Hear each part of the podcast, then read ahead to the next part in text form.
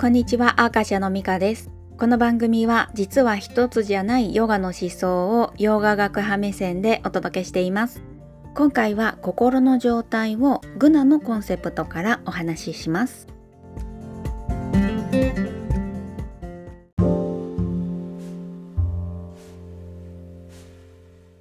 6つの見方を持つヴェーダのうちサンキア哲学から見るとグナは全ての物質の大元なんですね。でマインドを取り扱うヨーガ哲学ではグナをマインドの3つの性質として説明しています。その3つの性質にはラジャス、タマス、サトワがあって普段の生活ではラジャスかタマスがどちらかが優勢だとどちらかがおとなしくなるみたいな自律神経の働きに例えるとイメージしやすいかもしれません。ラジャスが活動的な性質で行き過ぎると落ち着きがない状態になります。タマスは重だるい性質で行き過ぎると無気力な状態になるんですね。日中はラジャスが優勢で夜になるとタマスが優勢になることで眠くなるのが自然な働きでこのグナの活動が逆になることは苦しみになるってヨガスートラでも示してるんです。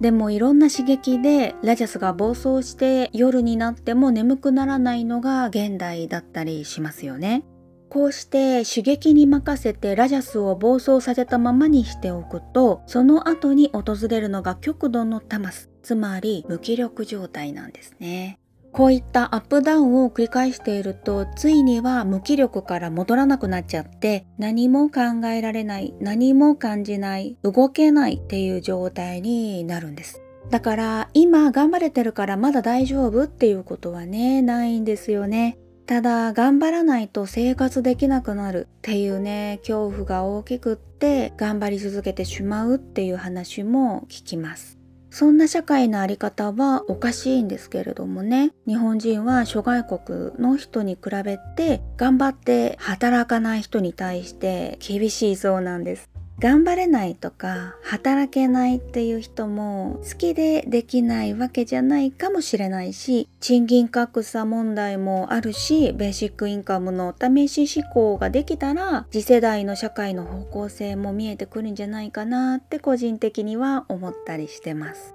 話がそれましたが夜になっても眠くならない。昼に眠気が襲うようなグナの状態にはね注意が必要です。そんな状態に気づいたら可能なら休暇をがっつり取得したり生活の中にゆとりの時間が持てるようにマネジメントしたりまたはね歯が痛くて歯医者を受診するように例えばメンタルクリニックに相談したりヨガセラピーをね試してみたりすることをおすすめします。でのグナの3つ目の性質であるサートバなんですけれどもこれはマインドが明晰でクリアな状態を指します。日常生活の中ではね時々ぐらいしかないって言われているサットバなんですけれどもこれを増やす目的で練習しているのがヨガなんです。サトバを増やすためには呼吸法なんですけれどもね。そのためにはまずラジャスを下げる必要があるんです。なぜなら私たちラジャスが過剰になりやすいしその状態ではじっと目を閉じて呼吸に意識を向けるっていうことがね難しいんです。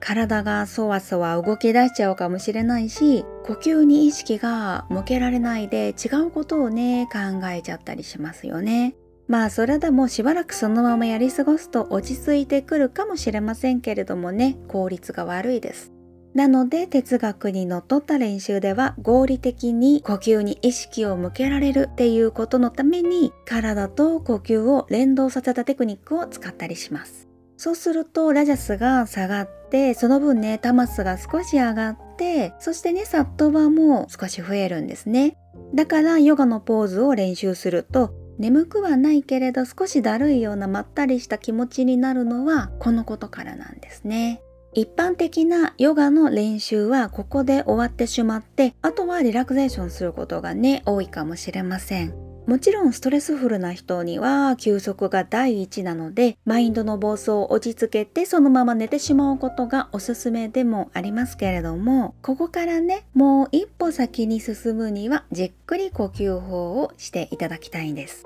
30分ぐらい毎日するのが理想的ですけれどもやっぱりね毎日のことなので10分とか20分だとしてもしっかり呼吸法することによってタマスも下がってラジャスもさらに下がるんです。そしてサットバがぐんと増えるから感情や気分のアップダウンに振り回されるようなこともね少なくなるのでより自分らしく毎日を過ごせるようになるんです。だからこそ毎日少しの時間だとしてもサットバを増やすためのヨガの練習することは QOL 爆上がりにつながるんですよ。というわけで今回はマインドの性質とその取り扱いのヒントについてお話ししました。私のインスタをまだフォローされていない方は是非ショーノートにあるリンクからフォローしてくださいね。また Twitter でも全部ローマ字でハッシュタグアカシャ FM をつけてご意見ご感想をつぶやいてくださったら覗きに伺います。